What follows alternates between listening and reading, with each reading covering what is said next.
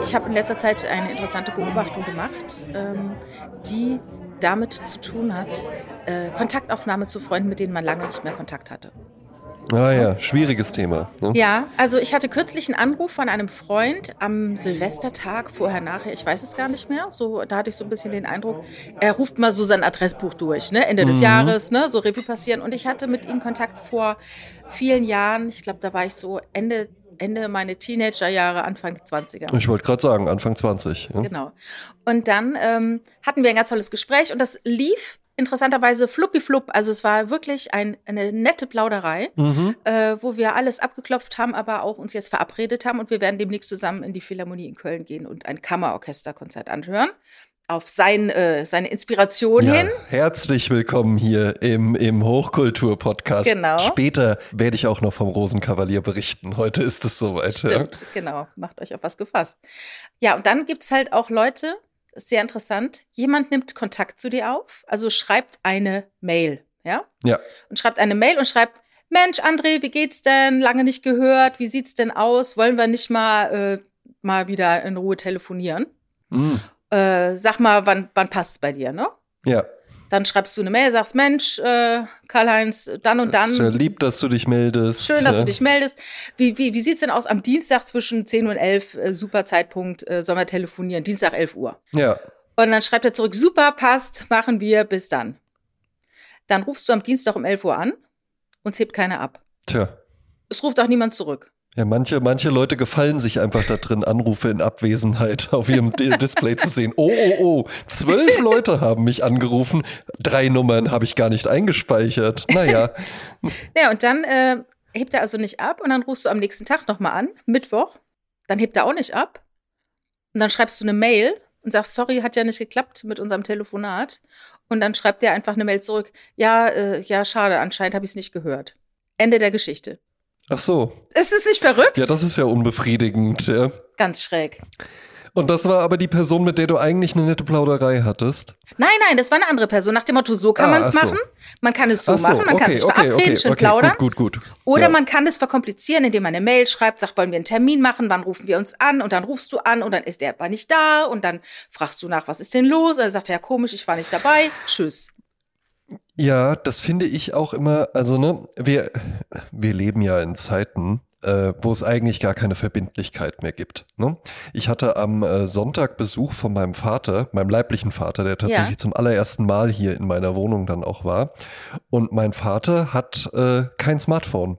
Ach. Der hat, äh, äh, der hat so ein, so ein Tastentelefon, der ist, äh, der Mann ist Mitte 60 und meint einfach so, ich kam da irgendwie nie rein. Ich bin dann auch da gerade so aus dem Außendienst raus, als das dann so aufkam. Ansonsten wäre das damit automatisch gekommen. Das ist jetzt kein Technikfeind oder so. Mhm. Also ich erinnere mich auch dran, in Bonn-Baden, wo ich herkomme, da wusste jeder, dass die Familie Werner, ich heiße ja eigentlich Werner mit Nachnamen, ja.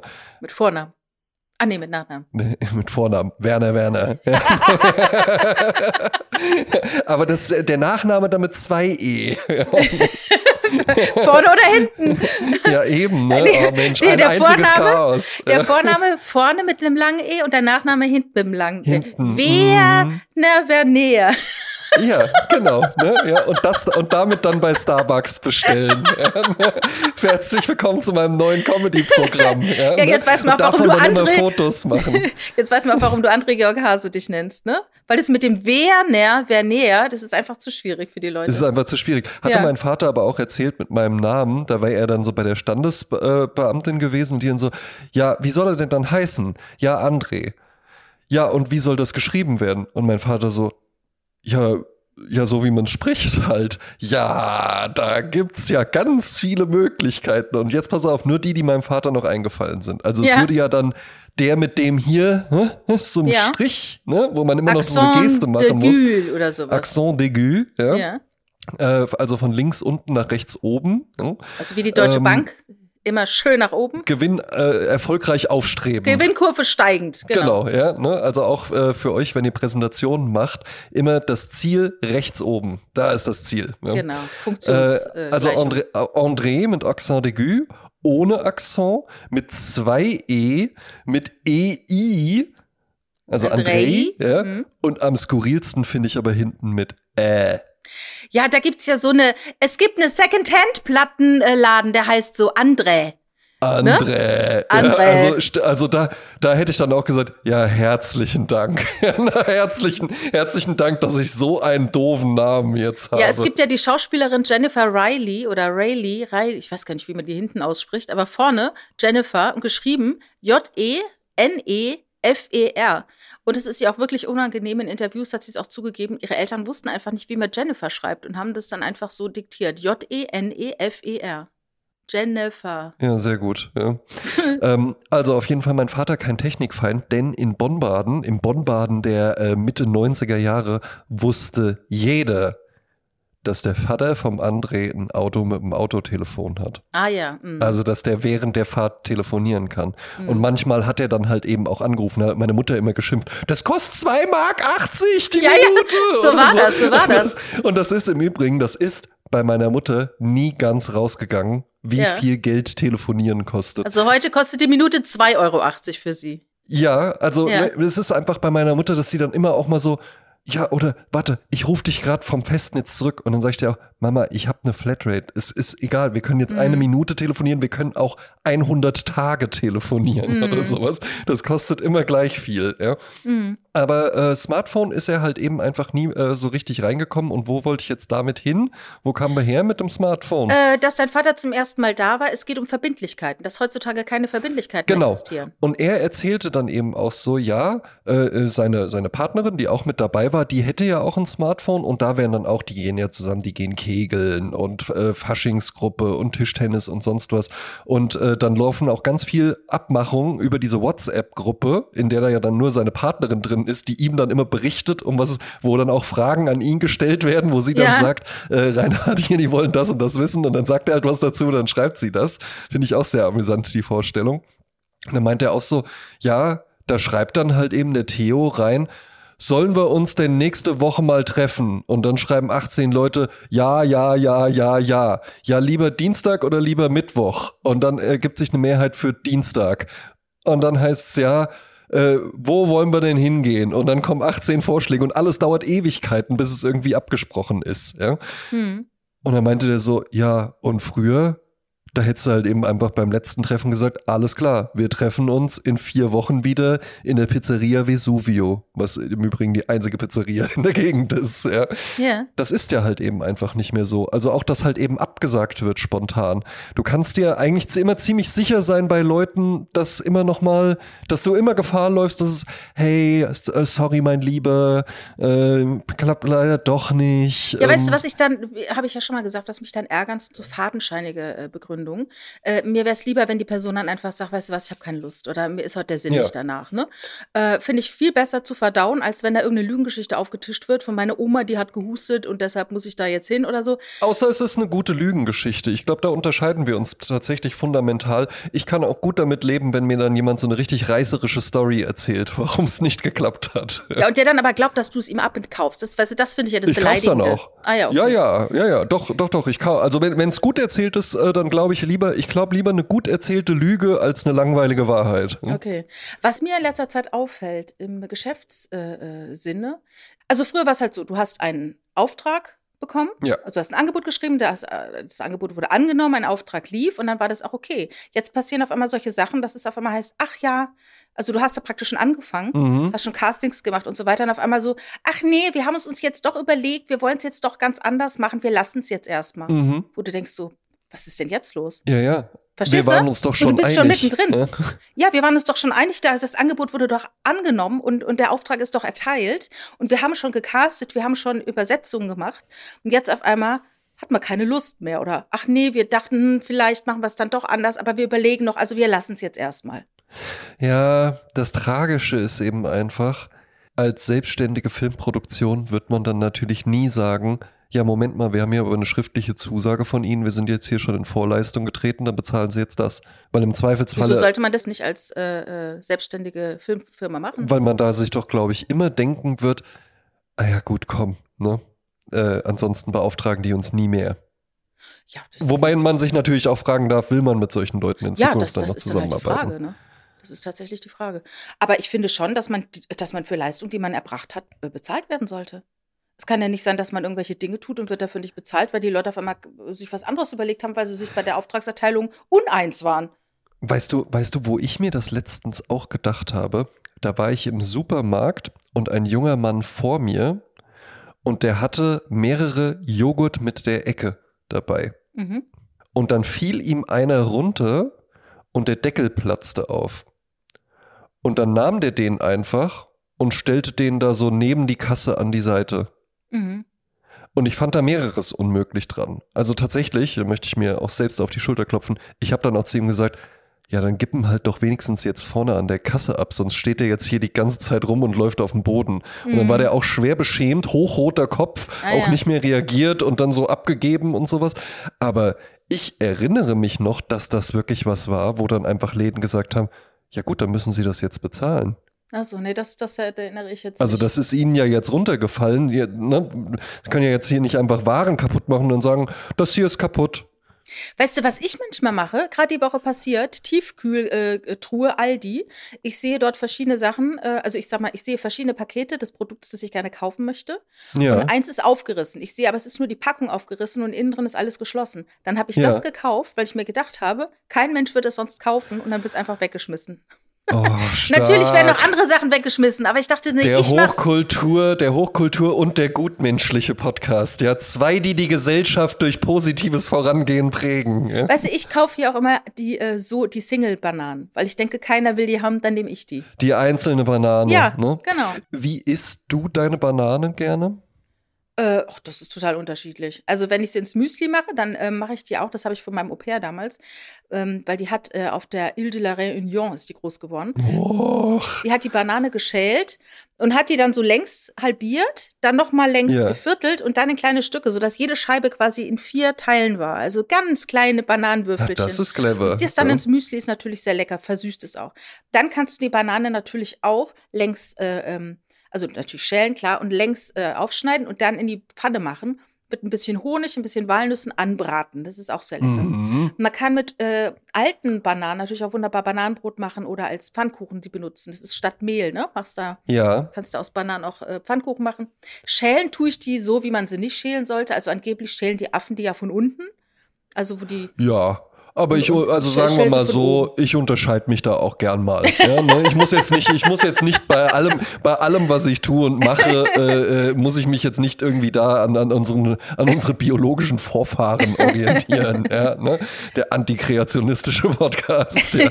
Ähm, Jetzt hast du äh, unseren äh, Hörerinnen und Hörern natürlich dankenswerterweise ein paar äh, Inspirationen zum Thema Bananenrezepte gegeben. Ja. Ähm, das habe ich auch sehr genossen. Da war vieles dabei, was ich nicht kannte. Wir haben jetzt eine ganz neue Art der äh, Schnitttechnik kennengelernt. Die werde ich auch mal ausprobieren, denn ich mache hier für meine Partnerin auch jeden Morgen Müsli. Da ist dann ja. auch Banane mit drin. Mir ging es aber um den Reifegrad. Ach so. Ja, es ist ja so, je mehr äh, Flecken die hat, umso reifer ist sie. Ja. Und tatsächlich, umso so süßer ist sie auch. Mhm. Und eigentlich ist es der Moment, wenn die Pünktchen bekommt, ab dann wird sie eigentlich erst eine richtige Banane. Vorher ja. ist es einfach nur, äh, wir haben sie gepflückt, wir haben sie in den Container geschmissen und jetzt muss die halt reifen, während wir sie transportieren, mhm. weil wir die Zeit nicht haben. Äh, ne? Weil wenn die erst reif am Bau, an der Staude ist und wir bringen sie dann nach Deutschland, ja. dann ist sie ja schon verschimmelt. Ne? Aber ich mag sie eben nicht zu süß. Also wenn sie ganz Matsche mhm. ist, dann finde ich schon. Früher mochte ich ja. sie echt gut knackig, aber oftmals ja. ist die schon, wenn man die kauft, noch zu grün. Also mhm. da muss man mhm. genau wie bei der Avocado genau das Zeitfenster abpassen, wo es ideal ist. Ja, ja, und Avocado gibt es ja ein tolles Bit von Simon Stäblein zu. Äh, da, damit hat er halt seine Comedy-Karriere begonnen, ne, mit den Avocados. Eben, eben, eben. Bei Kunst gegen Bares in Heidelberg hat er trotzdem nach mir nur einen zweiten Platz gemacht. Kann man ja ruhig mal oh, sagen, wenn es so ist. Ne? Also kann man ja ruhig mal sagen. Ne? Ist ja, ja lustig. Ähm, ja, ja. Äh, und ja, bei uns zu Hause ist es auch tatsächlich so, dass ähm, lieber zu grün als zu braun. Ja. Und ich finde das auch wirklich merkwürdig. Äh, ich hatte mal eine Kundin, wenn du zu der ins Büro kamst, die hatte dann einfach, die hat sich dann am, am Montagmorgen hat die sich so fünf Bananen mitgebracht und meinte so, eigentlich mag ich die dann erst so richtig am Freitag. Ah. Und dann am Freitag, wenn du bei ihr einen Termin hattest und dann lag da halt einfach wirklich so ein brauner Scheißhaufen. Und den fand die dann halt, also ne, und wir reden nicht davon so ein paar Fleckchen oder sowas, sondern die mochte das halt eben wirklich, wenn die die aufgemacht hat und wenn das einfach so eine braune Wurst quasi ah, schon war. Uh. Und das, das finde ich, ganz, ganz ekelhaft wirklich. Ja, ja, ja, also das finde ich einfach nur schrecklich, weil das auch so eine merkwürdige, das ist so fast schon so eine alkoholische Süße. Ja, weißt ja, du? Ja, Ich mag auch, auch so gar nicht so, ich trinke ja gerne mal Bier, aber ich mag gar nicht so diese Starkbiere zum Beispiel. Auch so belgisches Bier, was dann irgendwie so 8, 9 Prozent oder sowas hat und was so kotzig süß schmeckt. Bah!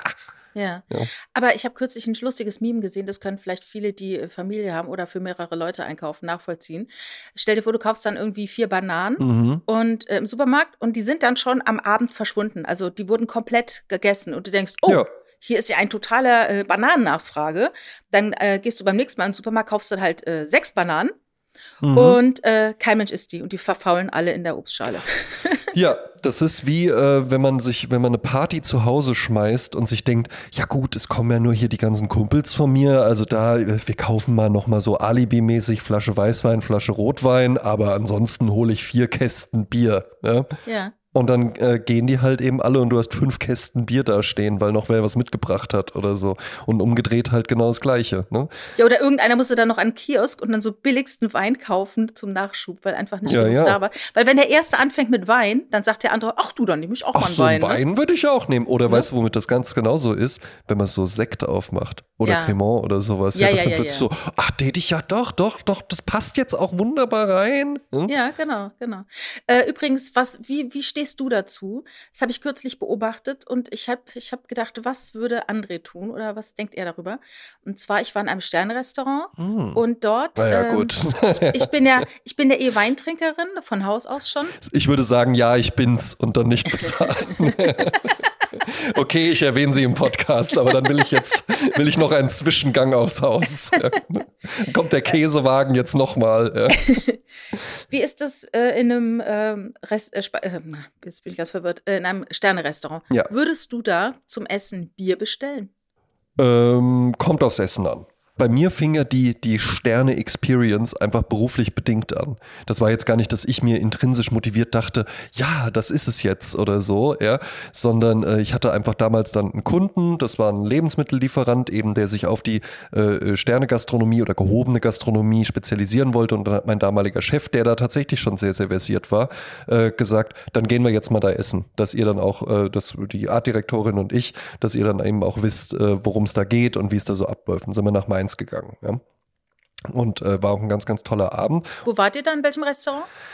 Ah ja, ich wollte ich habe es jetzt versucht zu übergehen. Äh, das ist ein Sterne-Restaurant in Mainz, da kann es ja nicht so wahnsinnig ja, viele geben. das ist ein, das ist ein Hotel auf jeden Fall. Favorit Parkhotel. Favorit, ja, genau, ah, ja. Favorit. Ja. Ähm, und das war sehr, sehr nett. Und da setzte sich dann auch nach dem Essen äh, noch der, der Koch mit an den Tisch. Ja. Ah ja. Ähm, und dann unterhielten wir uns noch so ein bisschen mit dem. Mit dem hatten wir für einen anderen Kunden auch schon mal ein bisschen was gedreht und darum wusste der auch, ah, die kommen und sowas. Ist aber generell, der ist zu jedem Tisch nochmal hingegangen. Nur wie gesagt, bei uns hat er sich dann nochmal mit dazugesetzt und der hat sich dann einfach, äh, ich meine, der könnte ja da zu dem Sommelier sagen, hier bring mir nochmal den feinsten Tropfen oder sonst was, aber der hat sich einfach ein Bier aufgemacht. Ah ja, das, ja? das ist ja klar. Ne? Das ist ja, das ist ja genauso. Äh, in McDonalds-Restaurants nach äh, Ladenschluss der Restaurants kommen die ganzen Gastronomen, also die ganze äh, Leute, die in der Gastronomie arbeiten, ja. gehen nach Dienstschluss zu McDonalds. Und dann nochmal 20 Spicy Chicken Nuggets. Sowas ja. zum Beispiel, genau. Super gut. Ja.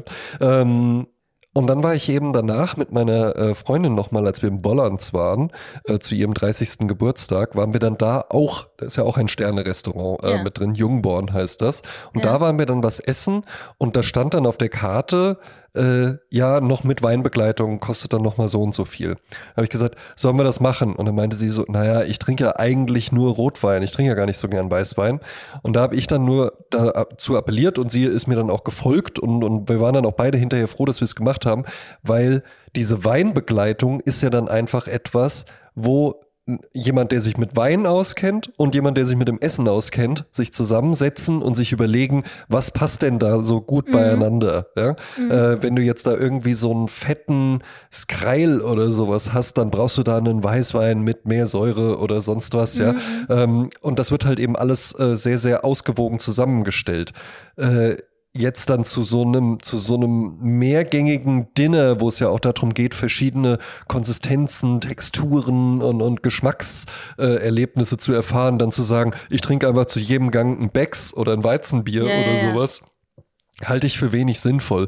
Dennoch kann ich mir vorstellen, und mit Sicherheit gibt's das, äh, dass du halt eben auch irgendwie so eine, so eine Bierbegleitung oder sowas hast. Und dann würde ich das, dann würde ich das auch dann könnte ich mir das durchaus vorstellen. Ja, wobei die Gefahr dann groß ist, dass dann diese kotzig süßen belgischen Biere kommen. Ne? Bestimmt, bestimmt, genau. Das kann ich mir auch vorstellen. Also wovon ich, wovon ich nur schon mal hörte, ist in Paris, da war dann eben äh, der äh, angesprochene ehemalige Chef von mir mit seiner Frau, die witzigerweise die Artdirektorin ist, äh, mit der wir damals in dem Restaurant waren. Die sind dann irgendwann später zusammengekommen, haben auch geheiratet. Ach ja. Ähm, ja, ja, ne? Und zwei Kinder mittlerweile, ja. Mhm.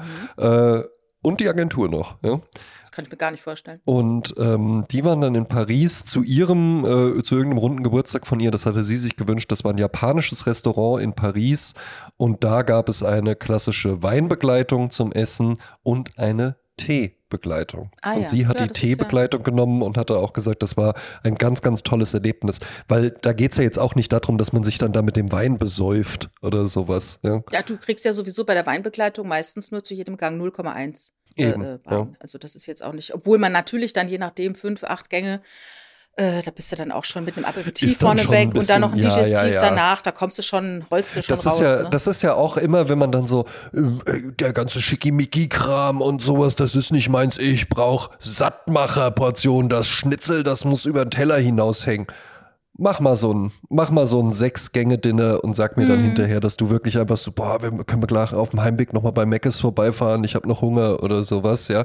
Das macht schon satt, weil das so reichhaltig und, und, und viel gekocht ist und so, ja. Da wirst du auf jeden Fall satt von. Es geht ja auch auf Zeit. Eben. Genau. Du hast ja. ja. nicht innerhalb von einer halben Stunde oder einer Viertelstunde dir das reingehauen, sondern es geht äh, drei Stunden oder so. Exakt. Und dann wird man auch schon satt, ne?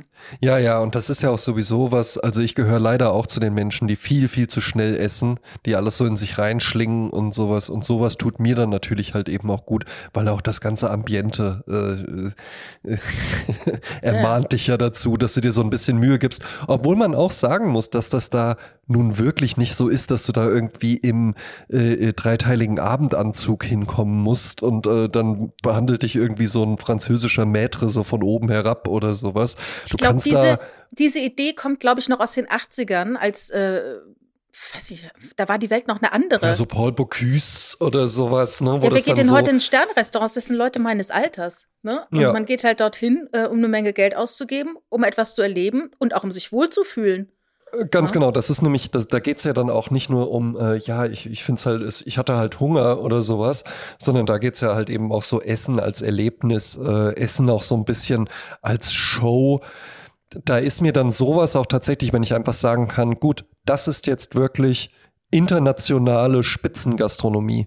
Da ist ein Küchenteam, das könnte genauso auch irgendwie in Sydney kochen oder in Tokio oder in Los Angeles oder in Sao Paulo, ähm, weil das halt eben einfach ein internationales Spitzenniveau ist. Sowas finde ich ganz gut. Was mir dann jetzt nicht so gibt, das, äh, das hat man ja auch ganz viel, ist dann irgendwie so, ja, das Dinner ist dann irgendwie in einem U-Boot oder äh, äh, irgendwie, äh, weiß ich nicht, äh, in einem alten Tresor oder sowas. Ja. Also bei solchen Sperenzchen muss man aufpassen dann ist meistens äh, das Essen, die Kulinarik nicht so dolle. Genau. Also auch in diesen Dunkelrestaurants, dann ist das Event halt der Hauptdarsteller und nicht das ja, Essen. Genau. Also da muss man aufpassen. Natürlich ist es toll, wenn man halt in Italien an Venedig, du sitzt direkt am Kanal, äh, es ist ähm, romantisch gemacht, aber das Essen ist ja nicht immer State of the Art. Aber da geht es auch gar nicht ums Essen, es geht halt um das Komplette, ne? Um das Erlebnis. Nee, genau. Dann schmeckt ja halt eben auch das Ambiente mit und wer da Spaß dran hat, äh, der soll das ja ruhig machen. Essen an ungewöhnlichen Orten oder dass dann dann auch irgendwie so Kram drumherum steht.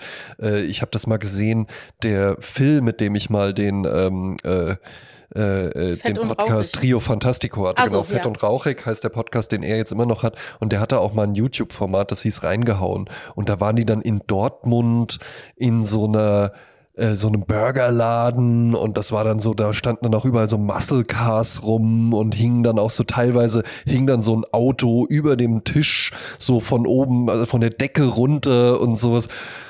Und die meinten dann auch so, ja, also der Burger, das ist hier natürlich irgendwie ein interessantes Ambiente, aber irgendwie halt so, ja, also du isst halt in der Garage, ne? Das Essen ist halt dann nur 50 Prozent ja, des ganzen eben. Erlebnisses. Ne? Mhm. Oh.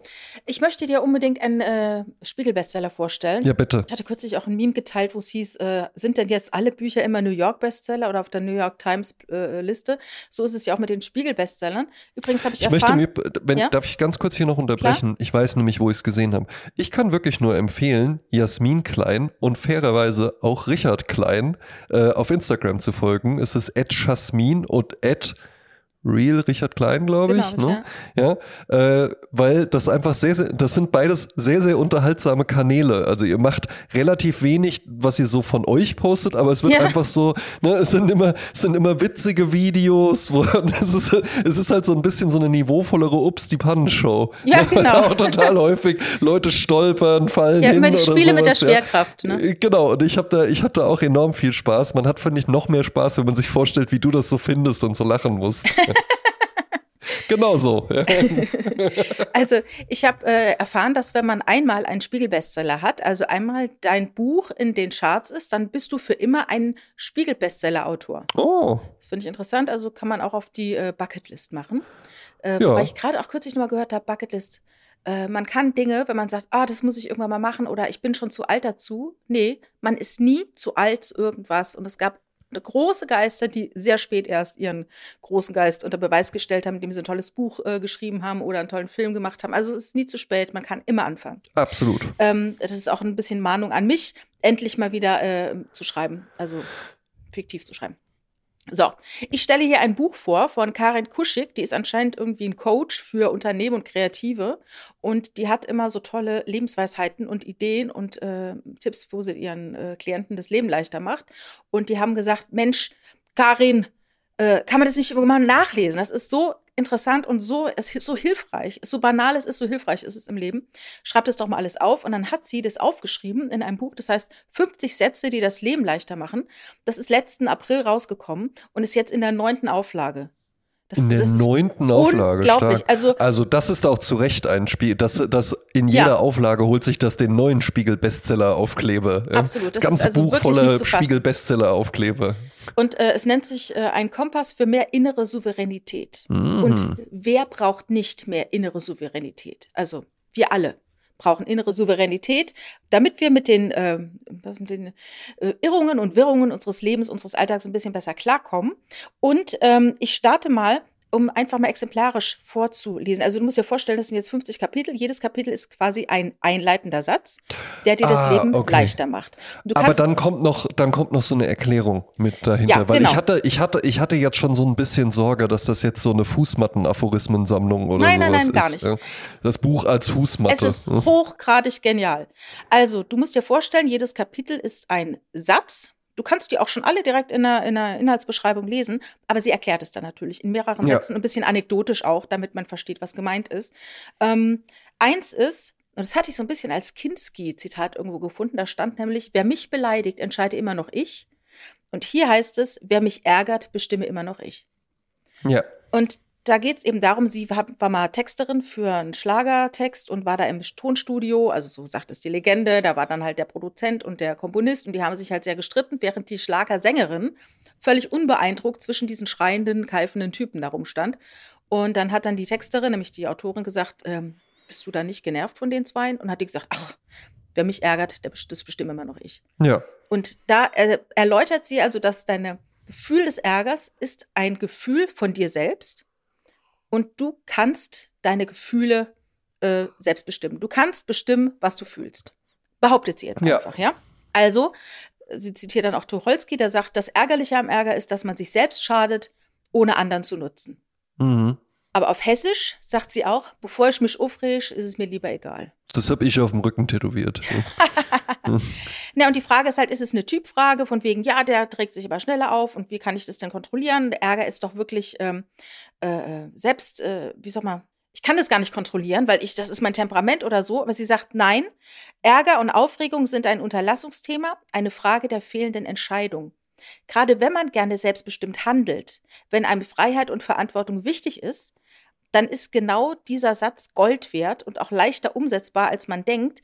Also man muss einfach sagen, es ist eine Illusion.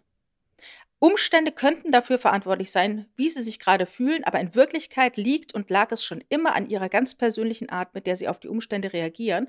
Und wenn sie sich jetzt vornehmen, dass sie ab jetzt selbst bestimmen wollen, wer und was sie ärgern darf, dann ist es schon mal der erste Schritt. Eben, ne? Und dass das natürlich nicht einfach so immer sofort jedem gelingt und vermutlich auch der, äh, der Dame, ich, Namen kannst du gerne nochmal sagen, es lohnt sich ja immer, wenn Karin man, Kuschig. Karin Kuschig, ja. Äh, vermutlich kriegt die das auch nicht jeden Tag und zu jeder Stunde und zu jeder Minute und in jeder Situation hin. Äh, es kommt ja auch immer noch mal ein bisschen drauf an, wie man zu jemandem steht. Ne?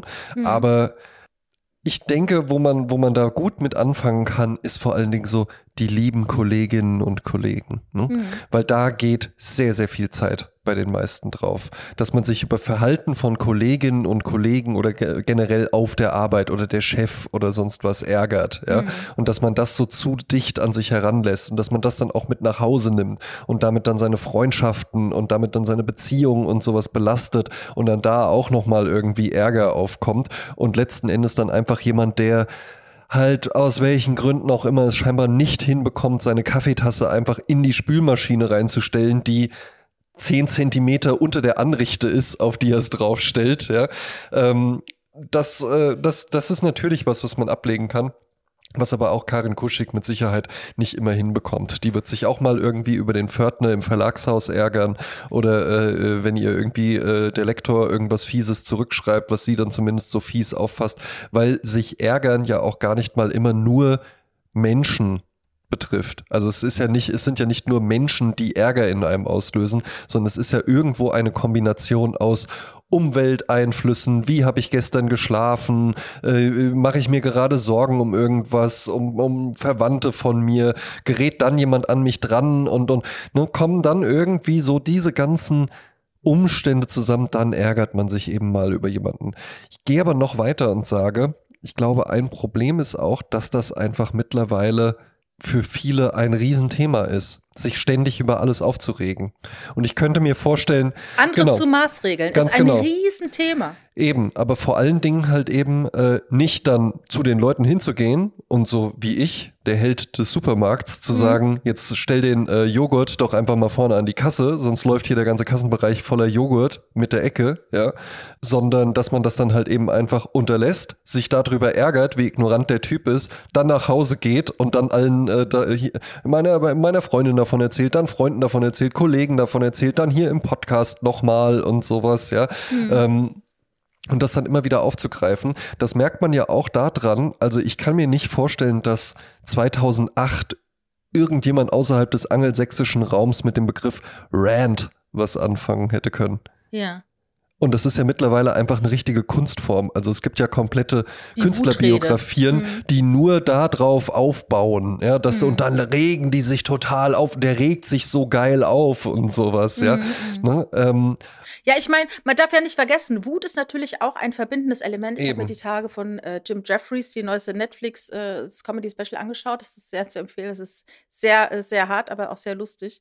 Viel gelacht. Ähm, es ist natürlich, wenn jemand sich über etwas aufregt und man hat sich selber auch schon darüber aufgeregt, ist es irgendwie erleichternd, dass man sieht, ach guck mal, der regt sich auch darüber auf. Aber man sieht ja daran schon, eigentlich ist es etwas, was nicht, nicht, nicht erstrebenswert ist. Also nach dem Motto, ach Gott, ich habe gedacht, es wäre meine schwache Seite, dass ich mich darüber aufrege. Er hat aber diese schwache Seite auch.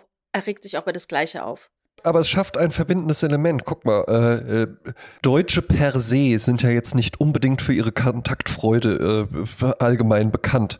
Aber nichts eint zwei Deutsche so sehr, wie gemeinsam auf einem Bahngleis zu stehen und es kommt die Durchsage, der ICE nach Hamburg-Altona hat äh, aufgrund von Personaleinsatz auf den Schienen 50 Minuten Verspätung. Und dann begegnen sich Blicke von Fremden, die niemals miteinander gesprochen hätten. Hm. Und dann macht man und irgendjemand und schüttelt noch einen Kopf oder sagt sowas wie typisch Bahn, ne? Ja, ja das typisch gibt's Bahn doch nicht schon und sowas, wieder. Ne? Darf ja wohl nicht wahr sein und sowas. Und dann guckt man sich um und man wird immer, man wird immer auf ein Augenpaar treffen, das dann sagt, ja, hier ich, ich ärgere mich auch. Wir können uns jetzt zusammen ärgern. Mhm. Weil man muss ja halt eben auch sagen, sich zusammen zu ärgern ist ja auch eine der leichtesten Arten und Weisen, irgendwie miteinander zu interagieren und, und irgendwie ein Thema zu haben oder sowas. Wenn wir beide zum Essen verabredet sind und ich komme rein und ich sage, ey, du glaubst nicht, was mir hier auf der Fahrt hierher passiert ist im Zug ein Typ, dann fällt dem der Joghurt runter ja, ne? und dann lässt er den da einfach liegen und sowas. Und dann können wir uns gemeinsam darüber auslassen und du findest auch noch irgendwas. Ja, ich war letztens ja auch in der Bahn unterwegs und dann hatte da jemand äh, einen Kanister Milch dabei und dann ist der umgefallen und so. Und dann finden wir da ganz viele Themen. Da findet man zwar eine äh, Gemeinsamkeit, dass man sich zusammen aufregt, aber am Ende, was bleibt übrig? Das bleibt nichts übrig. Und es bleibt auch kein gutes Gefühl übrig, außerdem, ach, Kopper, der regt sich auch auf, wie ich mich aufrege. Aber es bleibt ja nichts da. Genau, also das sind auch, würde ich sagen, Menschen, mit denen man das gut machen kann, sind immer fun to be around. Ne? Also mhm. wo man irgendwie sagt, ach, mit denen ist irgendwie immer ganz witzig, ja, ne? Und dann mit denen trifft man sich in der Kneipe, da kommt keine Stille auf oder sonst was. Das werden aber niemals die Menschen sein, mit denen man viel Zeit verbringt oder wo man sich sagt, äh, wir haben uns zwar gestern erst gesehen, aber hast du nicht einfach Lust, heute Mittag auch noch mal zum Kaffee trinken vorbeizukommen? Äh, ich, oder ich habe da noch mal drüber nachgedacht oder sonst was. Das werden halt niemals diese Menschen sein. Das sind dann zum Beispiel auch, glaube ich, äh, keine, keine guten Partner also wenn man so jemanden. Mit der sich ständig äh, aufregt, ja. Genau, ja, und mit dem man dann halt eben sich nur im Negativen irgendwie verbinden kann. Mhm. Weil Menschen ja dann schon eher nach positiven Verbindungen streben und zu gucken, wie kommen wir denn, was, was sind denn so Glaubenssätze, die wir beide haben? Was sind denn, was sind denn Werte, die wir beide haben? Ja? Und sich aufregen ist ja kein Wert. Ja, ja ich glaube, dass es äh, tatsächlich so ist dass es positiv wäre, wenn die Menschen positiver wären, aber im Alltag oder beziehungsweise die Realität sieht eben ganz anders aus. Überall grimmige Gesichter, die Leute ähm, schaffen es alles immer schwer zu sehen, Mundwinkel nach unten. Äh, das ist halt einfach, äh, Tja, zum Beispiel gestern, ich bin auch mit der Bahn gefahren, die ist auch eine halbe Stunde zu spät gekommen, hat mir meinen kompletten Zeitplan äh, zercrasht. Aber äh, so what? Also ich habe es wirklich geschafft, mich überhaupt nicht darüber aufzuregen. Und es war eine Frau neben mir, die wollte sich mit mir gemeinsam aufregen. Ich kann dann immer nur ein bisschen lachen darüber. Also ich lache die Frau nicht aus, sondern ich lache über die Bahn. Und dann äh, habe ich manchmal den Eindruck, ich bin dann nicht so der richtige Gesprächspartner, weil ich mich nicht so schön aufrege oder so mit auf diesen Sündenbock-Bahn draufhaue. Das ist nämlich auch so dieses Ding, dieser Sündenbock immer, wie der Nubbel. Ja. Ähm, ne? Jemand finden, der schuld ist. Und dann wird er draufgehauen, draufgehauen und dieser gemeinsame Wut auf dieses Objekt oder was auch immer, das verbindet dann. Und das finde ich irgendwie läppsch. Naja, gut, ne? Ja. Auf der anderen Seite ist es halt natürlich auch, du hattest das ja auch vorher gesagt, dass jeder gesagt, äh, der, der, Frau äh, Kuschik kuschig. Ähm, auch nachgesagt wird, es ist so simpel, es ist so einfach, aber es, es stimmt halt eben einfach wirklich. Das wissen ja auch alle. Ja, und genau ja. das sagt sie auch. Und da hat sie eine ganz schöne Analogie, die hat mir sehr gut gefallen, die habe ich mir extra rausgeschrieben. Das heißt, wir sind alle Wissensriesen und Umsetzungszwerge. Mhm. Und genauso wie dieses italienische Sprichwort, das ich mir gerne bemühe, das heißt, zwischen dem Reden und dem Tun liegt das Meer. Ja. Und man weiß es eigentlich immer mit allem. Wir wissen alles. Wir wissen genau, wie das Leben läuft. Wissen, aber am Ende struggelt man immer wieder an so gewissen Dingen. Aber das hier mit diesen Sätzen, dass man einfach sich selber sagt, ich entscheide, über wen ich mich aufrege. Und diese Frau gestern in der Bahn, die sich so neben mir, die saß neben mir, die hat sich sehr geärgert. Ich hätte ihr einfach sagen müssen, ähm, ne, das ist der Satz, das ist ihr Satz. Sie oh. entscheiden, über was sie sich aufregen. ähm, dann hätte sie dann gesagt, hey, okay, ich entscheide mich, dass ich mich halt über sie stopp. aufrege. genau, ganz genau. Ja. Dann bist du nämlich der Nubbel. Ja, ne? genau. Nee, nee, nee, das, das geht nicht. Das geht auf gar, auf gar keinen Fall. Also da möchte ich, ein, äh, möchte ich entschieden sagen, bitte alle, die hier zuhören, jetzt nicht rumlaufen und dann, dann seid ihr nämlich, dann, dann seid ihr die äh, Carpe Diem Fußmatte und dann werdet ihr auch genauso behandelt. Genau, ja, ne? genau. Wenn Leute, die rumlaufen und sagen, hey, Moment mal, ja, ähm, ihnen ist aber schon bewusst, sie entscheiden, was sie ärgert. Und sehen, man könnte es doch auch so sehen, diese 58-minütige Verspätung aufgrund von äh, veraltetem Schienennetz und Inkompetenz. Sehen Sie es mal so. 58 Minuten zum Durchatmen. 58 Minuten, in denen sie einfach mal aus dem Fenster und die Gedanken schweifen lassen können und so. dann wird die dir aber halt eben sagen, ja, oder einfach 58 Minuten, die ich dann heute Abend noch länger in diesem Scheißbüro sitzen muss oder so. Aber jetzt kommen wir zu was Erbaulichem, nämlich über, äh, zu deinem Besuch beim Rosenkavalier. Erzähl Ja. doch mal.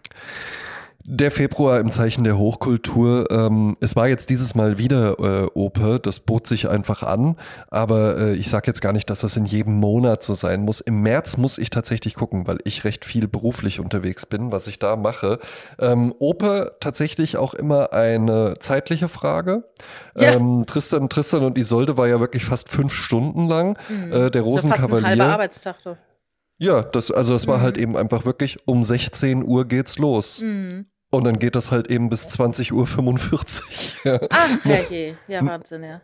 Sind das dann? Ja, viereinhalb, ja, vier, 4,45 genau ging das. Und äh, muss ja auch noch ein bisschen vorher loslaufen. Also ich bin hier, weil ich vorher noch was essen war. Ich bin irgendwie um halb drei oder sowas losgegangen. Ja? Mhm. Und war dann um 10 Uhr zu Hause. Der Rosenkavalier, fast schon ein Kurzfilm, ging nur vier Stunden ja, mit Pause. Äh, eine Oper in drei Aufzügen. Ähm, Richard Strauss und Hugo von Hoffmannsthal, der eine äh, verantwortlich für die Musik, der andere für das Libretto, wie ich jetzt gelernt habe, der Ja. Text einer Oper. Und ähm, Oper in drei Aufzügen und wir sind jetzt hier natürlich komplettes Kontrastprogramm zu Tristan und Isolde. Äh, das ist ja wirklich ein hochdramatisches Ding. Richard Wagner, aufbrausendes Orchester, Isoldes Isoldes Tod. Liebestod und Ja. sowas, ja, äh, äh, ne, wie ich es hier vorgelesen habe noch, ja, ähm, äh, äh, markige Sätze und alles, die sich wirklich einbrennen, wo einem die Tränen laufen, wo man nicht an sich halten kann. Der Rosenkavalier jetzt einfach eine beschwingte Komödie. Eigentlich eine Screwball-Komödie. Ah, ja. ähm, worum geht's? Wir haben die Feldmarschallin und direkt zu Beginn, der Vorhang hebt sich und direkt zu Beginn sehen wir wildes Treiben im Bett. Ja, da geht's rund. Ja, da sind nämlich die Feldmarschallin und ihr Jüngling Octavian zugange. Ne? Der Mann, der Feldmarschall, äh, ist eben außer Hauses, ja, und da vergnügt sich die Feldmarschallin mit ihrem jungen Geliebten und plötzlich klopft's an der Tür. Und dann denkt man, oh nein, mein Mann, schnell verstecke er sich. Ja? Im Kleiderschrank. Und Nee, besser noch. Ja. Er verkleidet sich, der Octavian verkleidet sich dann nämlich einfach als Kammerzofe. Also er zieht dann Frauenklamotten Ah, ja. an. Ja. Und dann ist es aber halt eben nicht ihr Mann, sondern es ist der Baron Ochs von Lerchenberg. Ja? Und das ist halt eben ihr Vetter und der ist ein Prahlhans und aber auch ganz schlimm überschuldet und ein Schürzenjäger. Und der entdeckt dann natürlich, oi, oi, oi, was hast du denn da für eine sexy Kammerzofe? Und, und baggert die dann halt eben natürlich an. Es stellt sich dann aber halt eben heraus, er ist ja so überschuldet, er will jetzt äh, Sophie heiraten. Das ist die Tochter von einem äh, zu Geld gekommenen, einem Neureichen quasi. Ja? Und wenn er die dann geheiratet hat und dann soll sie ihm das Geld überschreiben und sowas und dann äh, hat er eine schöne junge Frau und äh, ist dann auch wieder äh, schuldenfrei und will aber auch ansonsten sich natürlich dann gerne vergnügen. Am liebsten direkt mit der Kammerzofe, was dann natürlich auch dazu führt, dass dann ständig irgendwie, es wird nachgerückt und dann die Kammerzofe, nein, nein, bitte. Und dann kommt er aber doch wieder. Und das Spannende hier dran war, Oper ist ja alles gesungen. Ne? Und bei Tristan und Isolde fiel das gar nicht so auf, weil das da so arienlastig einfach äh, ist. Aber bei der Rosenkavalier wird eben einfach, da wird auch viel gesprochen, aber das wird eben alles gesungen. Ja? So Dialoge dann halt, schnellere Ja, Dialoge. und das ist dann halt eben auch und, und auch viel durcheinander, weil dann kommen ja noch so ganz viele äh, Bittsteller auch bei der Feldmarschallin rein. Also teilweise wirklich äh, 20 Leute gleichzeitig auf der Bühne und, und, und, Wahnsinn. und durcheinander und so. Das war ein riesengroßes Stück tatsächlich. Ja. Ähm, Im zweiten Akt, ich, ich gehe kurz durch die Handlung einfach noch durch. Ähm, es wird dann eben der äh, Octavian, nachdem er dann die Frauenklamotten wieder abgelegt hat, wird von der Feldmarschallin dem Baron äh, dann als äh, Bräutigamführer eben zur Seite gestellt und er soll dann der Sophie eine silberne Rose überbringen. Als Zeichen, der Bräutigam kommt jetzt bald, um dich zu heiraten. Ja? Wurde ja alles halt eben mit dem Vater abgemacht und die Sophie will aber eigentlich gar nicht, weil als sie den dann kennenlernt, äh, merkt die, ja, ich finde jetzt diesen aufdringlichen Baron gar nicht so gut, ja? der im Übrigen mit einem bodenlangen Ledermantel und so Ja. einer Oakley-Sonnenbrille und sowas Ja, so bekleidet. Matrix-mäßig, ja. Ja, sehr Matrix-mäßig. Ja. Ja. Und so einen grauen, grauen Pferdeschwanz und Oh, sowas. Also ja. sah, schon, sah schon schon wild aus. Und den Baron findet sie nicht so gut, der ist ja so eh schmierig und aufdringlich, aber diesen Octavian, den findet sie ja tatsächlich ganz gut. Und äh, die beiden beginnen dann eben auch eine Affäre, denn ganz am Anfang hatten wir ja schon eigentlich Affäre Octavian Feldmarschallin, dass sie eben auch sagt, naja, ich weiß ja, wie es laufen wird. Du bist so ein junger Mann, ich bin schon eine ältere Frau. Irgendwann wirst du dich in ein junges Mädchen verlieben und dann wirst du mich halt eben verlassen. Ja? Spoiler-Alarm, Genauso kommt es dann nämlich auch. Ja. Zuvor muss ja aber noch der Baron entsorgt werden. Ja. Und dafür stellt man ihm eine Falle im sensationellen dritten Akt, der ähm, im Staatstheater inszeniert wurde, in einer Art Bordell tatsächlich. Also mhm. es war dann plötzlich alles, wirklich der Vorhang ging auf und vorher, erster Akt war halt Schlafzimmer, äh, Tüllvorhänge, alles weiß und hell. Zweiter Akt war dann äh, so eine, ja, wie so eine Bibliothek irgendwie aufgebaut. Ja. Und der dritte Akt dann plötzlich blutrot und auch wirklich so Dirnen mit so Overknee-Stiefeln und sowas mhm. ähm, äh, auf der Bühne und so eine riesige Disco-Kugel. Ja. So und, gar keine äh, Klischees. ja, ja, also wurde, ja, müsste, die Bildsprache nicht, muss ja ganz schnell sein, ne? Ist ja, ist ja klar. Es, ja, ja, es, es, es, wurde nicht gegeizt, ja. Und da kommt dann eben auch der Baron rein, um sich dann da mit seiner Dirne zu treffen, ja. Also mit äh, wieder dem Octavian verkleidet als, äh, als Kammerzofe. Und ähm, es kommt dann eben noch eine Dirne, macht dann noch einen Auftritt und sagt, sie hätte ja auch schon mal was mit ihm gehabt und das hier wären seine vier Kinder. Dann sind auch tatsächlich vier Kinder auf der Bühne, ah, ja. ähm, die wahrscheinlich dann von irgendwelchen Sängern oder sowas, die aber auch Parts singen dann tatsächlich, aber auch nur kleine. Dann kommt der Polizeiwachthauptmeister, ja, und stellt fest, was ist, was ist denn hier los? Ja, so, das wird jetzt aufgeklärt und der Baron will natürlich schnell weg und nein, ich kenne diese Leute nicht und sowas, ja. Und dann kommt halt eben der Neureiche, der Vater, der ja eigentlich ihm die Sophie versprochen hatte, der kommt dann rein, ja, und dann sagt er, wie sie sich hier benehmen in so einem Etablissement, das darf nicht wahr sein. Das geht auf gar keinen Fall, auf gar keinen Fall heiraten sie meine Tochter. Und dann ist das wirklich ein köstlicher Moment gewesen. Dann steht dieser Typ da, ich gehe ein bisschen weg vom Mikrofon und ruft so, Blamage! Das war nicht, das war nicht so witzig. Das halt, das halt, weil ich mir so vorstelle, dass so in der Realität halt einfach, dass jemand einfach nur wirklich so, oh nein, was ist denn hier los? Blamage! Ja, und dann gehen, ich saß, ich saß erst im, im, äh, im dritten Rang, was nicht schlecht ist. Also es funktioniert tatsächlich auch. Man muss in der Oper nicht äh, zwingend so weit vorne sitzen. Die Leute können das so gut, da kriegt man überall was mit. Ganz hinten sitzen. Kann auch wirklich auf den Plätzen ganz hinten sitzen, war aber auch kein Problem. Ich habe dann vom dritten Rang aus gesehen, ah, unten im Parkett ist, äh, äh sind noch Plätze frei. Ich bin Aha. ja alleine da gewesen, also natürlich dann Aha, erste Pause, erste Pause, Glas Sekt, Zigarette und dann ein einfach und dann einfach dann einfach durchgegangen, als wäre nichts. Natürlich. Darf man ja aber auch. Ja, ja. Ähm, gibt's ja sogar einen ganz tollen Loriot-Sketch äh, auch drüber. Ja, dann, ne? wo dann, die dann da alles, aber die dann da alles aus dem Rücken. Ja. Blamage war es dann nicht für mich. Ne? So kenne ich das von, von heute. Da. Ja, genau. Und dann, dann war das, das war fabulös, ja. Und dann halt eben auch wirklich noch, dann äh, stürmten immer mehr Leute auch so auf die Bühne, also wirklich dann bestimmt 30, 40 Leute auf der Bühne, die dann alle mit so Zetteln in der Hand so, ich habe auch noch eine Geldforderung an den Baron und ah, sowas. Ja. Und der so, nein, nein, ich möchte das nicht begleichen. Ja. Und dann ging links neben mir die Tür auf, dann kam Ach. ein Chor Chor aus äh, Männern im Anzug und Frauen in Dirnenkleidung raus ja. und die riefen dann auch Blamage! ja, ja. Das halt so direkt neben mir. Also es war lustig. schon das war wirklich lustig. Das yeah. hat, es ist immer noch eine Oper und jetzt kein äh, Will Ferrell-Film oder yeah. sowas, ja. Aber ähm, es ist tatsächlich sehr, sehr amüsant zu gucken. Es ist trotzdem gesanglich auch wirklich äh, spannend. Es sind tolle Walzer mit dabei. Ähm, es hat wirklich viel Spaß gemacht. Es ist kurzweilig auch. Ähm, und ich würde dem eine, ja, absolut eine Empfehlung aussprechen. Der Baron wird vertrieben. Blamage, ja. Ähm, der neureiche Vater erkennt, ach, dieser Octavian ist ja wirklich ein toller Typ. Die Sophie hat sich natürlich schon längst in ihn verliebt, er sich auch in sie. Und die Feldmarschallin geht dann ab, weil sie wirklich erkannt hat, naja, was soll ich jetzt dem jungen Glück im Wege stehen? Ja. Schweigen, Applaus. Ja. Bravo. Ja. Blamage! Blamage! Ich würde sogar auch sagen, ähm, äh, ich war jetzt in zwei Opern, also kann eigentlich jetzt schon allmählich mich auch als Opernkenner bezeichnen.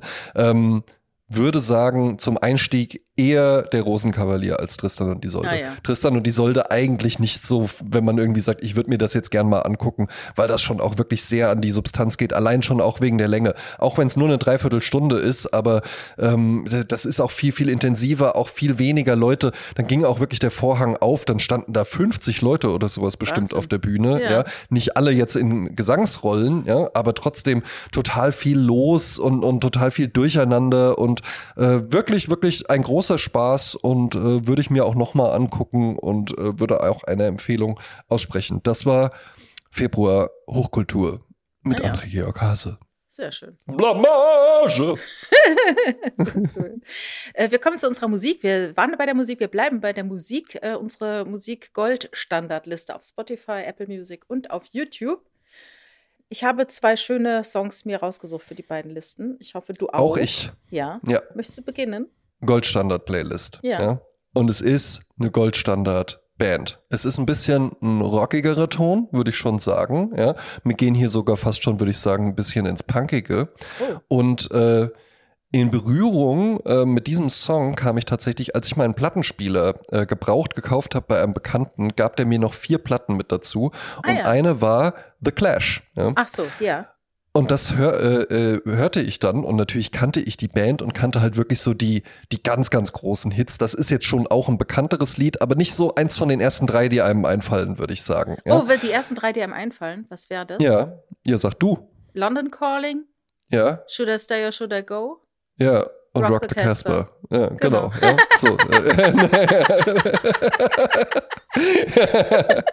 genau, ja. Und das sind ja auch, und weißt du was, würde ich auch sagen, sind alles drei gute Songs. Ja, ich finde Rock the Ähm, Casper ist das Beste von den dreien, muss ich sagen. Ja. Mm, Ja, ich finde Should I Stay or Should I Go schon, schon super. Das gibt es auch in einer tollen Version von einem marokkanischen Sänger, die ist unglaublich geil. ah ja. Also eine interessante Version. Na, sehr gut, ja. Ähm, ich sah auf jeden Fall, äh, da, äh, so kam ich damit in äh, größer, großflächiger in Berührung oder lernte dann auch noch mehr Songs einfach von denen kennen. Ähm, und sah dann irgendwann auch mal eine Dokumentation über Joe Strummer. Ja, Ja, die habe ich auch gesehen.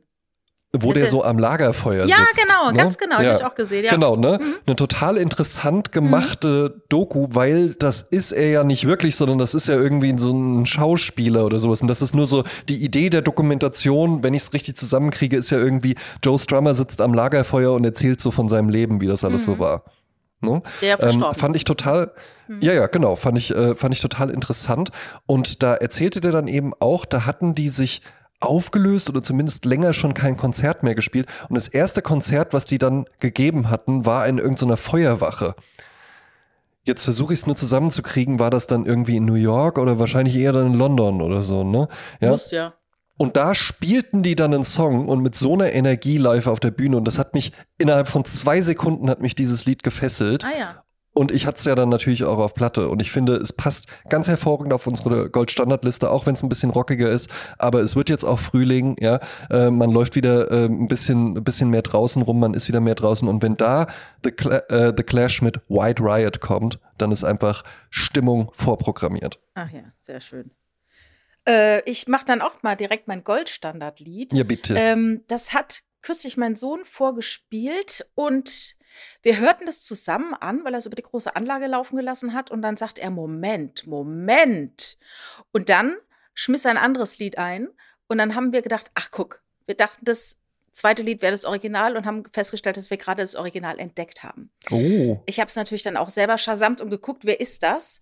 Es handelt sich um einen US-amerikanischen Sänger und Songwriter, der lebt auch noch, der ist 51 geboren und der hat angefangen Musik zu machen. Der lebte, glaube ich, in Florida und seine Mutter war Immobilienfrau äh, und einer ihrer Kunden war Bob Marley. Ah. Und so hat er äh, Bob Marley kennengelernt, hat sich mit ihm angefreundet und weil er in Miami gewohnt hat, hat er ganz viel verschiedene Arten von Musik kennengelernt, so Latin, Reggae, R&B und so weiter. Mhm. Äh, hat aber auch Ella Fitzgerald gehört, Frank Sinatra und das hat ihn sehr geprägt. Und mit 17 hat er dann schon in einer Band äh, in Las Vegas gespielt und äh, ist dann nach Los Angeles gezogen. ah ja. Und so ging das Ganze los. Er wurde dann Rhythm-Gitarrist für Little Richard und so startete die Karriere. Dann hat er eine, ähm, hat einen Plattentrag bekommen, 1977. Und ähm, dann haben die dann äh, ein ganz tolles Label, das eigentlich afroamerikanische ähm, äh, Musiker unter Vertrag immer hat. Die haben ihn unter Vertrag genommen und haben ein Album mit ihm produziert und dann haben sie äh, sich das angehört, dann die Großkopferten, und haben dann gesagt, hm, hm, hm, es fehlt noch der Hit, es fehlt noch der Hit. Und dann ist er nochmal nach Hause, hat zwei Tage nochmal geschrieben und kam zurück und hatte diesen Song, den ich auf die Liste mache. Und lustig auch, da er kein Schwarzer war, mhm. haben die das dann verheimlicht. Also auf dem Plattencover sieht man ihn nicht. Und ich hätte auch nicht gedacht, die Stimme klingt nicht wie ein weißer Mann. Äh, der Song heißt What You Won't Do for Love. Oh. Das ist ein äh, bisschen so wie bei äh, I would do anything for love, but I won't do that. Also What You Won't Do for Love. Und dieser Künstler wurde unfassbar viel gesampelt. Ähm, ist auch in Japan bekannt unter dem ähm, Mr. AOR. Aha. Das ist das Akronym für Adult Oriented Rock. Er heißt Robert Hunter Caldwell und der Song ist übrigens äh, von Tupac gesampelt worden und auch mhm. daher kannte mein Sohn den dann auch. Er hatte beide Songs quasi im Repertoire und stellte dann auf einmal fest, oh mein Gott, das ist ja Tupac. Tupac. Ja. Und äh, ja, das ist ein ganz äh, schöner Song. Er ist äh, sehr rhythmisch und ja, passt sehr gut in die Frühlingszeit. Und dann gehe ich direkt auf die Party-Playlist und ja, sage, was ich ausgewählt habe. Ähm, ich habe einen Lieblingsfilm. Äh, der ist, glaube ich, 77 gedreht von Alan Parker. Ich habe den damals, musst du dir vorstellen, habe ich gerade meinen Kindern kürzlich erzählt. Wir hatten einen Fernseher im Wohnzimmer stehen mhm. und äh, ich hatte einen Kassettenrekorder. Und immer wenn es schöne Sendungen gab, zum Beispiel samstags gab es den Samstagnachmittag mit vielen Kindersendungen, Boomer der Streuner und so, dann habe ich immer auf Aufnahme gedrückt und habe den Kassettenrekorder an das Fernsehen gestellt und habe dann aufgenommen muss ich natürlich leise sein, weil ich hier alles Geräusche, alle Geräusche, die ich mache, natürlich mit aufgenommen werden. Ah, also quasi dann nur die Tonspur nur die als Tonspur. Hörspiel aufgezeichnet. Genau, als Kassette das und habe das süß. dann stundenlang, also ich habe diesen Film hundertmal gehört. Selten gesehen, weil ich mhm. ja damals noch keinen VS-Rekorder hatte. Aber ich habe ihn halt hundertmal gehört und ich liebe diesen Film. Äh, und da geht es um Folgendes. Es geht also um das Leben von New Yorker Jugendlichen, die sehr künstlerisch begabt sind. Und da gibt es ja so eine New Yorker Schule für darstellende Künste. Und die gibt es auch wirklich. Ja. Und ähm, da hat Alan Parker einen Film gedreht mit den Leuten, die dort auf der Schule sind und hat die quasi als Schauspieler eingesetzt. Der Film heißt Fame. Der war mhm. so erfolgreich, dass er danach auch, äh, gab es eine Serie, eine Fernsehserie dazu. Die lief dann bei uns im äh, Vor Vorabendprogramm, habe ich auch mal geschaut, immer in der IWZ, wer sich noch erinnert, die illustrierte Wochenzeitung, lag immer der Rheinpfalz bei. Und da konnte man dann immer sehen, ich habe nämlich lustigerweise, als ich mir Fame, die Fernsehserie, vorgestellt habe, sehe ich die in diesem Kästchen unten in, diesem, äh, in dieser Zeitschrift abgedruckt.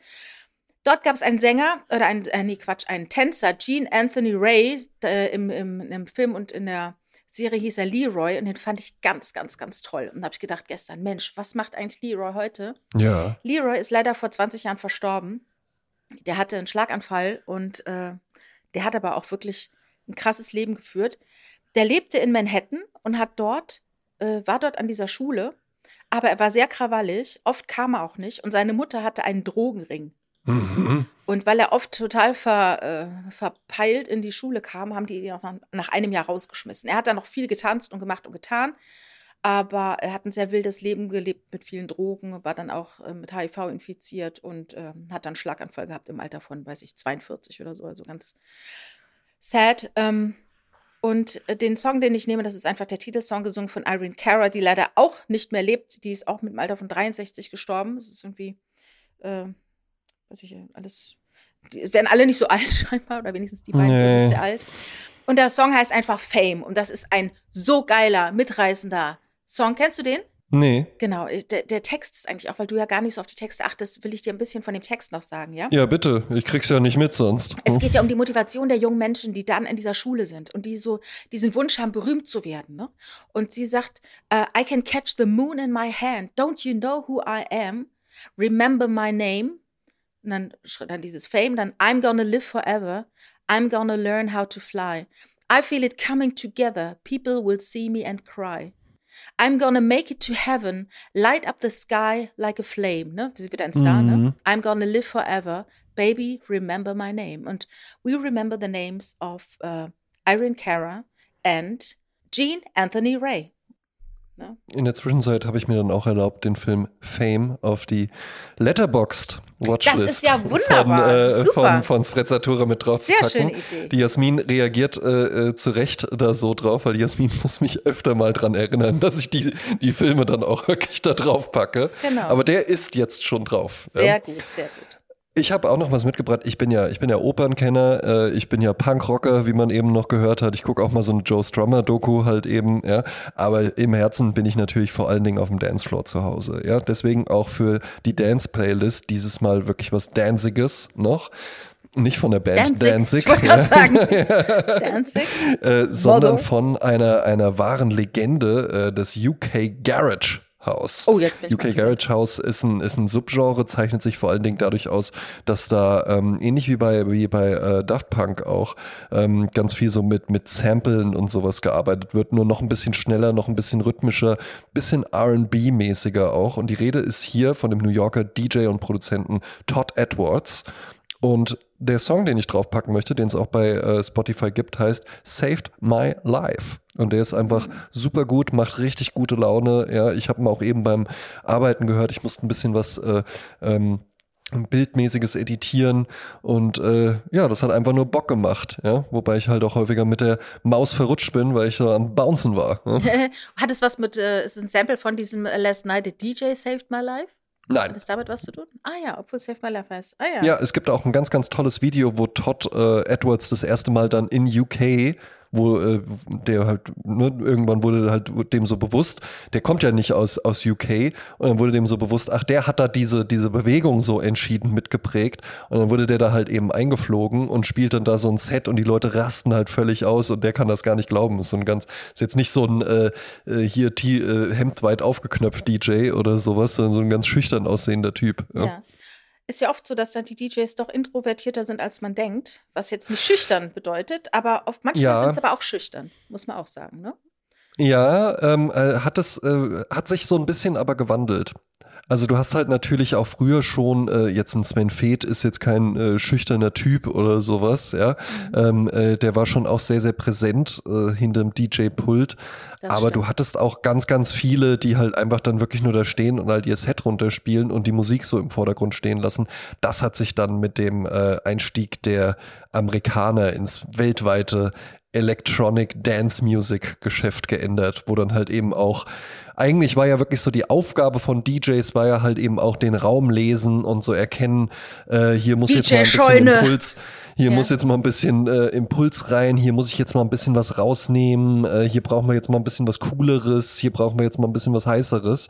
Ähm, und das geht bei EDM natürlich halt eben nicht, wenn man einfach weiß, äh, nein, es muss jetzt gleich, äh, muss jetzt der Höhepunkt kommen, weil das Fe- Feuerwerk ist dann dafür Weil getimt. wir nur ja. Höhepunkte hier haben.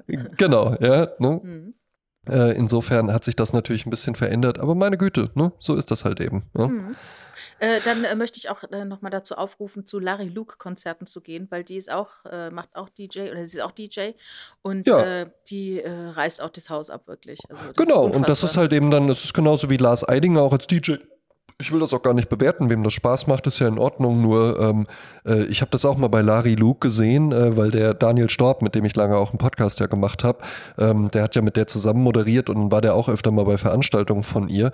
Und das ist halt quasi, als ob eine Band auf einer Bühne spielt. Ja, ja, Nur dass sie genau. halt eben einfach Musik von anderen Leuten ja auflegt äh, und ineinander mischt. Und die Leute stehen aber alle da und gucken halt zur Bühne. Mhm, mhm. Äh, übrigens, der spielt äh, jetzt äh, Lars Eidinger, wenn es interessiert, am 31. März im Odonien in Köln. Wenn diese Folge erscheint, liebe Jasmin, und da freue ich mich sehr, sehr drauf, da treffen wir uns ja. Ja, ne? genau. Denn am, Donners, am Donnerstag sind wir beide äh, in Köln zusammen. Allerdings treffen wir uns am Donnerstagabend nicht. Ja? Genau. Vielleicht Ja. eine kurz zur Oder- Übergabe deiner äh, Alice-Bücher. Das habe ich dir ja angeboten. Ja, hatte das ich überlegt. Aber guck mal, ja, ich hatte es überlegt, aber guck mal. Das Spannende ist ja nicht, dass ich dann hier eine deutsche Übersetzung von einem Buch habe, was der mir dann so unterschrieben hat. Das Spannende wäre ja eher, den dann mal zu treffen, oder? Ja, ist, aber ich meine, wenn er kurz vor dir sitzt, das ist ja dann auch äh, oftmals überbewertet. Der sitzt halt vor dir, blickt minimal auf, ja. wenn du sagst, äh, für, für André, how do you spell? A-N-D-R-E-I-J-A. Ja. Äh, ja? Double E. Genau, ich schreibe genau. Vernier, Vernier. Dafür wird es sich doch lohnen. Für Werner, Vernier. welches, welches, also ich habe ich hab ja tatsächlich alle Brad Easton Ellis Bücher. Ja, ich habe sogar einfach so, jetzt, unwiderstehlich zweimal. Das lege ich dann zweimal ja hin. Das ist noch zweifach nicht unwiderstehlich ja. dann sozusagen. ja, ne? Jetzt zum Schluss. Hoffentlich, ja, wer jetzt, wer hier jetzt nicht dran geblieben ist, jetzt kommt nochmal das Gagfeuerwerk. ähm, so, jetzt kommen da natürlich alle hin und haben American Psycho oder, oder The Shards dabei. Ja. Soll man ein anderes nehmen dann? So mal Glamorama, ich glaube, das, das ist das, wo die meisten dann so, na, das fand ich jetzt nicht so doll. Das war dann so irgendwie so nach American Psycho, das war dann irgendwie, hat mich nicht mehr so abgeholt. Also, was ich ja gemacht habe, als ich damals Ralf König getroffen habe in Mainz im Kurz, der hatte ein Theaterstück äh, praktisch inspiriert. Da haben die Studenten haben dann, äh, ach, ich habe es vergessen, dieses, äh, hat so eine Adaption gemacht von einer alten archaischen Nummer, griechischen Mythologie. Äh, und da kam er auch. Und dann habe ich meine ganzen, ganzen Ralf König Comics dabei gehabt. Und er hat in alle Männchen reingezeichnet und die unterschrieben. Und äh, das finde ich eine ganz tolle Sache. Und ich bin doch dann doch dafür, also ich finde daran nichts verwerflich, wenn man alle Bücher, die man von ihm hat, ihm einfach hinlegt. So, außer wenn jetzt jemand sagt, nein, nur die Bücher, die jetzt gekauft werden. Es gibt ja auch sowas, ne? Ja, ja. Oftmals ist die Buchhandlung, Bittner steht dann da. Also ich meine, bei denen habe ich jetzt noch nicht gehört, dass sie sowas gesagt haben, aber dann nach dem Motto, sie können hier nicht ihren alten Scheiß mir mitbringen äh, und ihre Unterwäsche äh, signieren lassen von ihm. Ja. Es muss das Buch sein, das hier liegt und das sie jetzt 25 Euro kostet. Ne? Kann natürlich sein. Ne? Oder soll ich ihm, soll ich dir so einen Chuck Palaniuk Buch mitgegeben. So ein ganz anderes, genau, genau. das dann so, könnte ich hier, könnte ich hier ein Autogramm bekommen. Oh, ich hab's du, ich habe du, ich hab eine ich hab, äh, eine Erstausgabe von Chuck Palahniuks Lullaby mit einem Autogramm von Brad Easton Ellis. genau, sticht. Sticht Und einer Widmung für, für mein alter Ego, wer näher, wer näher. also es gibt ja Bücher 85 unter Null. Das wurde ja auch verfilmt, ne? Ja, ich glaube, es kriegt man das haben wir. Also ich sage, ich sage, die drei häufigsten Bücher, die man da ab, antrifft, äh, sind äh, Less Than Zero, ja, ja. American Psycho und The Shards. Ja. ja. Ich glaube, ein anderes hat keiner dabei. Ja. Hier Glamorama, Die Informanten, Luna Park, Imperial Bedrooms, White und jetzt The Shards. Unfassbar erfolgreich. Ne? Super erfolgreich. Also ich, äh, es geht nochmal durch die Decke, also wirklich auch zurecht. Ich ja, aber ist doch auch cool. Nee, das, mich, mich freut das wirklich auch richtig, ja, weil ja, das ja. hätte ja jetzt halt auch echt so, so ja, auch oh Mensch, ist das traurig und versucht sie immer noch mit den gleichen Mitteln und sowas, ja. Aber äh, wird ja auch sehr, sehr gut besprochen und es ist ja auch einfach wirklich ein gutes Buch. Ne? Ich habe dir doch den Spiegelartikel äh, äh, zukommen lassen von Philipp Oemken, der hat den doch in Los Angeles getroffen. Ja. Konntest du den schon lesen? Nee, dann äh, manchmal gehen mir auch Dinge verloren. Eigentlich klicke ich ja alles an. Ja, muss ja? mal gucken, habe ich, hab ich dir, hab ich dir äh, abfotografiert äh, aus dem Spiegel. Und äh, das ist auch sehr interessant, so seine Lebensumstände, wie der so ist. Ne? Zum Beispiel, sie sind in ein Restaurant gegangen, in dem mhm. Laden, in dem er laut Roman Susan Harper das erste Mal wieder sieht nach all den Jahren. Ja. Äh, also dort in dieses Restaurant sind sie reingegangen und er mag überhaupt nicht, wenn es laut ist. Also er findet es ganz schlimm und in diesem Laden sind halt wahnsinnig viele Leute richtig laut, so die ganzen Dealmaker, mhm. ne? so diese ganzen und das findet ja. er ganz Blamage. schlimm. genau. Und dann steht er mit dem, da geht er mit dem Philipp dann äh, an die Theke äh, weil das so ein bisschen der ruhigste äh, Moment ist. Und da kommen dann halt wieder Leute rein, so Dealmaker, die da auch an der Theke stehen und warten, bis sie geseatet werden mhm. und sind dann auch laut. Und Brad Easton Ellis ruft dann einfach so in den Raum: Also, das geht nicht. Also, das es ist zu laut. Es geht so, so geht das nicht. Ne? Aber niemand fühlt sich ja. adressiert. ja, ja, wer ist der Typ? ja, genau, was will der? Und er hat das Outfit an, was alle Milliardäre anhaben: Sneakers, eine Jeans und ein Hoodie. Das naja, fand ich auch ne, So ist es. Na, ich schau mal, auch ob ich es äh, ob Donnerstag noch schaffe, dass wir uns vorher noch mal treffen. Und ich glaube, wenn, dann nehme ich Glamorama mit. Ja? American Psycho, das habe ich ja dann, habe ich auch, fand ich auch ganz, ganz toll. Ja? Aber ich weiß noch, Glamorama, das war so ein Buch, was mich auch so richtig überrascht hat, wo ich ja. auch halt echt so dachte, ja, Wahnsinn, ne? Wie man so eine Geschichte einfach so ja, spinnen kann. Aber das ja, war Anfang ne? der 2000er, ne, als es rauskam, glaube ich, oder? Ja. Da war, ich sehe mich nämlich noch, ich sehe das Buch auf dem Nachttisch in einer Wohnung, aus der ich 2003 weggezogen bin, deshalb. Ja, und vor allen Dingen, das habe ich als Hardcover. Ja. Ah ja. Mhm. Alle anderen habe ich als Taschenbuch gekauft. Ah, ich habe aber auch so eine ganz zerfletterte Ausgabe von Die Informanten. Hm. Ah, ist ja. natürlich auch gut, ne? Ja, Kommt ja, auch eben, cool. Eben, Dann so, ja, das ist einfach, bedeutet mir viel. War schon mit mir in der Sahara. ich lese immer wieder darin nach. lese ich einfach immer wieder mal rein. Ist aber auch, die Informanten witzigerweise, äh, tatsächlich eins der ganz wenigen Bücher, das ich mehrmals gelesen habe. Ach ja. Aus irgendeinem Grund. Das ist ja relativ überschaubar. Immer wieder vergessen, ja? dass du es gelesen hast. Mir nämlich auch schon passiert. Ja? Das ist ja interessant, ja. Welche Informationen stehen denn da drin? ja. Na gut, ja. Wir holen uns jetzt einen Joghurt mit der Ecke, schmeißen ihn auf den Boden und lassen ihn einfach liegen. Lass uns nicht Maßregeln, dann ärgern wir uns nämlich nicht drüber. Ich entscheide hier immer noch selbst. Ich entscheide das. Von, ich entscheide, ich entscheide über wen ich, ich entscheide über wen ich mich ärgere hier. Ja? Ne, das steht auf meiner Fußmatte draußen. Da wissen es alle gleich, wenn sie nahe kommen. Ja? Und Schuhe aus. Blamage! Quel giorno qui, sai cosa fa? 7000. Sono partito, sono partito da casa, sono andato all'ospedale, sono salito a Carbonera, sono andato al passo del Po,